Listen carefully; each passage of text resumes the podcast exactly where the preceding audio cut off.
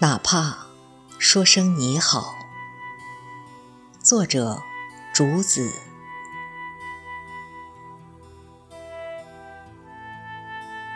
还记得那个庙会，人潮中，你回头冲我一笑，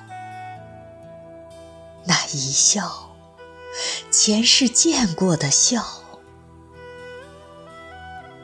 我为什么不敢走上去，哪怕说声你好？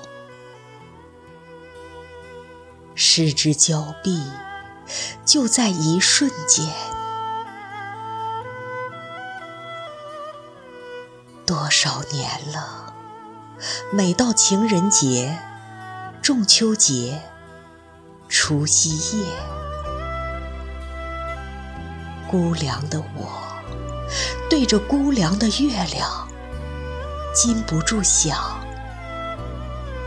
如果当时我大胆地告诉你，我和你前世有个约定，我的一生会不会像前世约定的那样，和一个遥远的人去一个遥远的地方？